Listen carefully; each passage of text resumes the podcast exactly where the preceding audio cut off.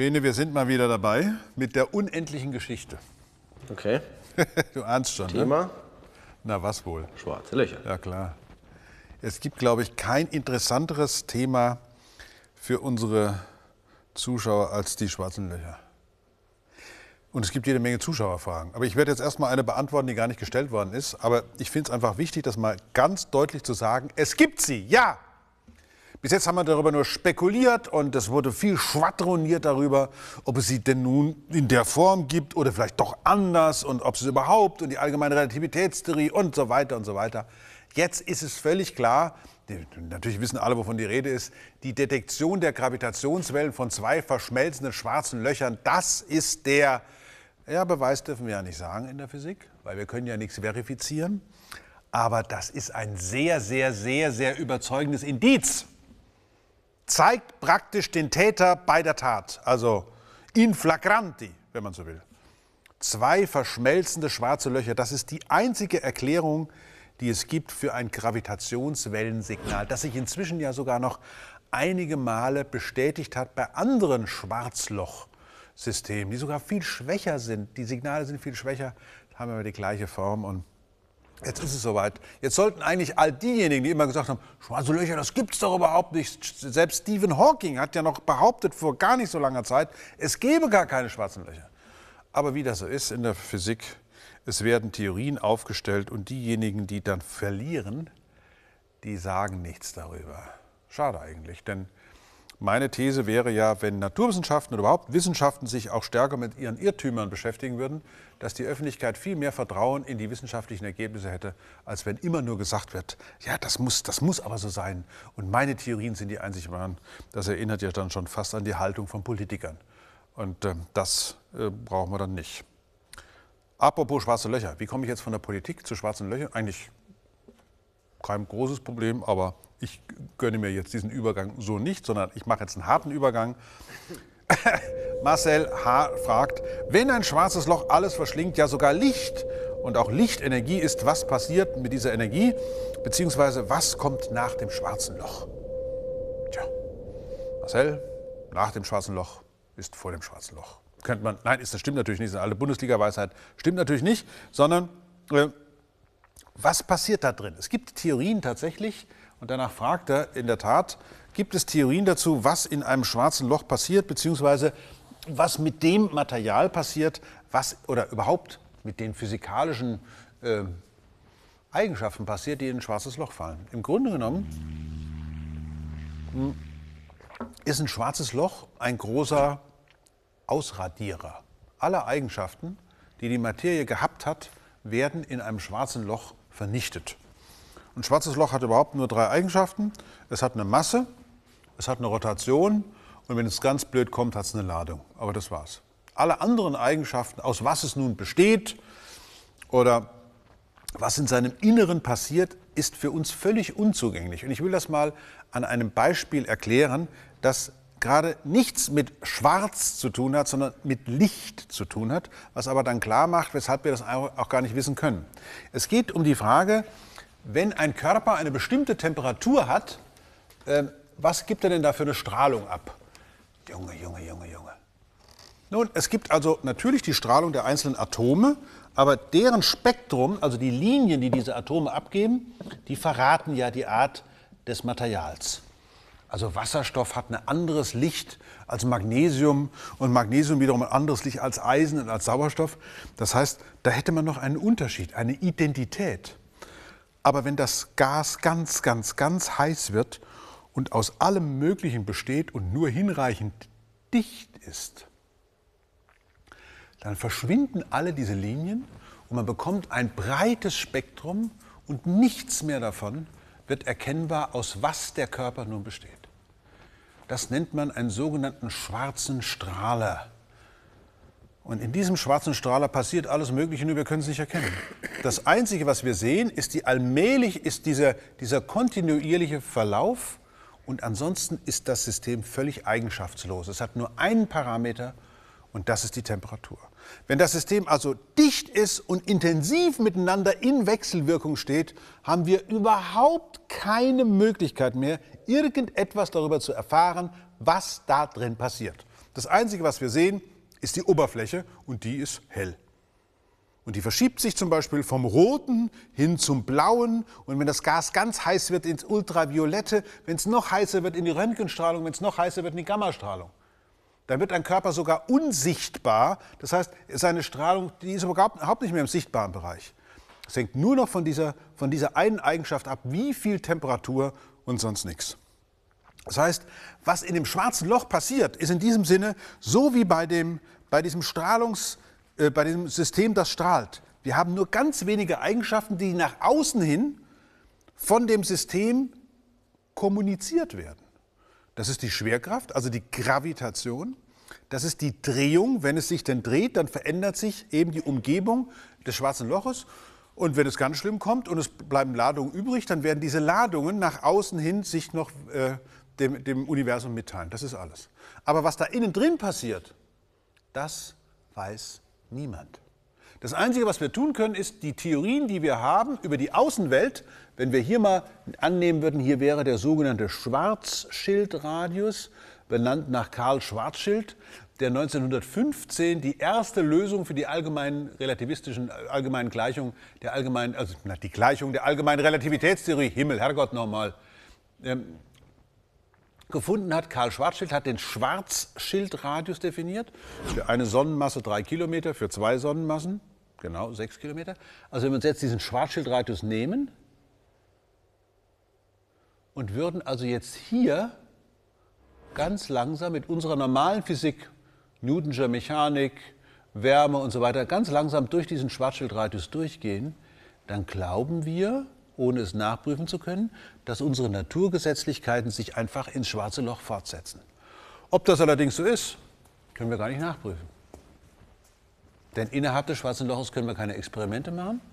Und was vom schwarzen Loch nach außen dringt an Wirkung, das wissen wir schon. Gravitation und Rotation und Ladung. Mehr ist einfach nicht.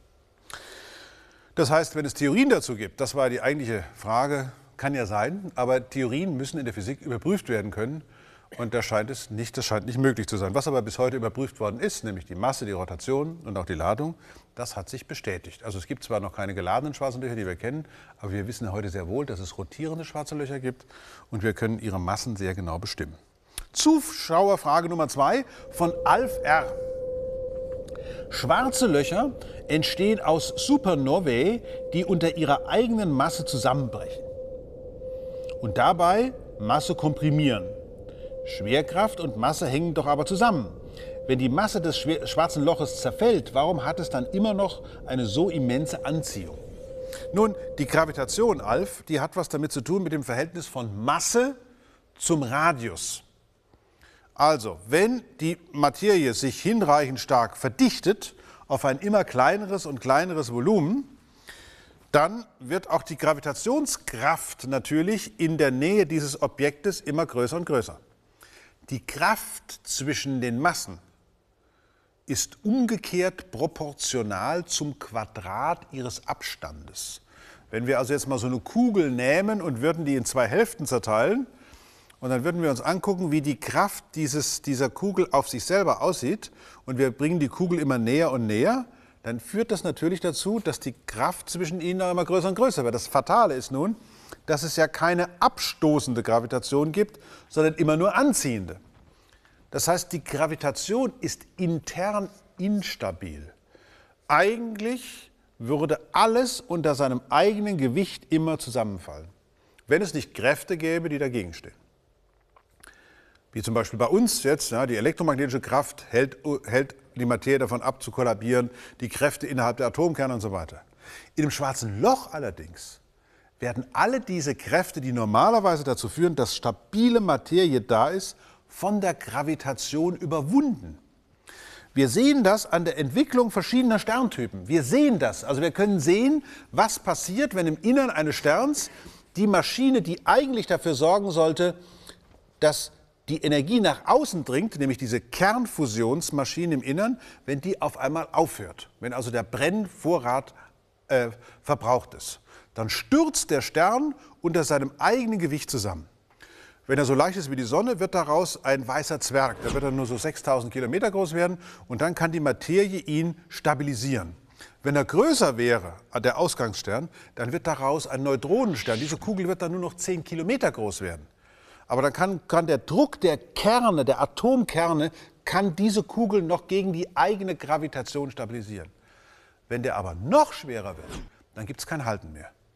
Dann drückt die Gravitation alles zusammen und das ist die finale Kraft. Sie ist zwar die leichteste unter den Kräften, aber sie gewinnt immer und unter allen Bedingungen.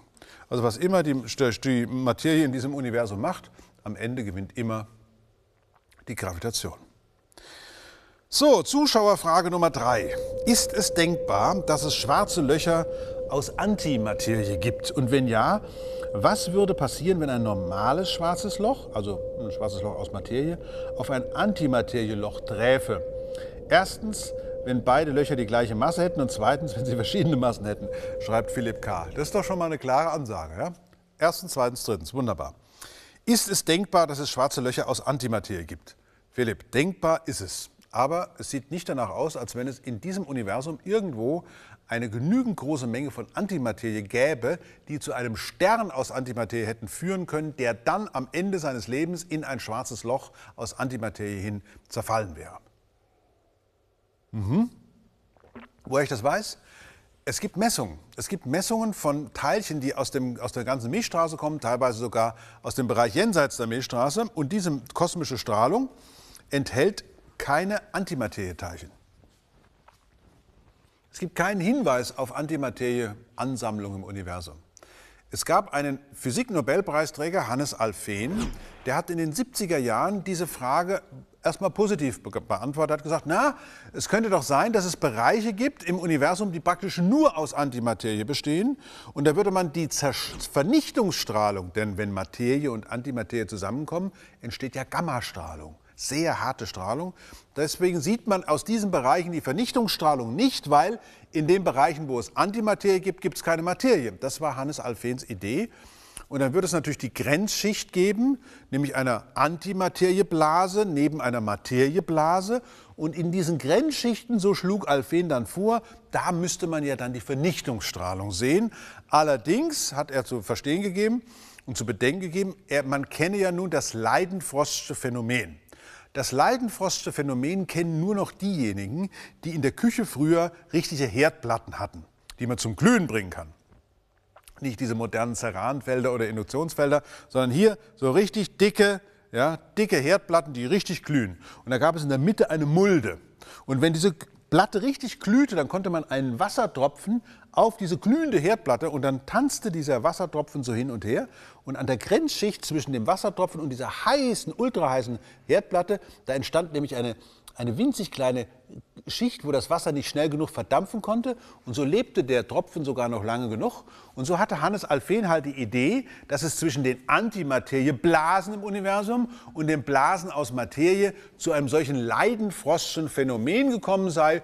Deswegen hätten diese Blasen bis heute überlebt. Alles Quatsch. Ein Irrtum. War einfach ein Irrtum vom Herrn Alfvén. Es gibt keine Antimaterieblasen. Es gibt auch keine Materieblasen, die an irgendwelche Antimaterieblasen heranstoßen. Und es gibt auch keine Antimaterie-schwarzen Löcher.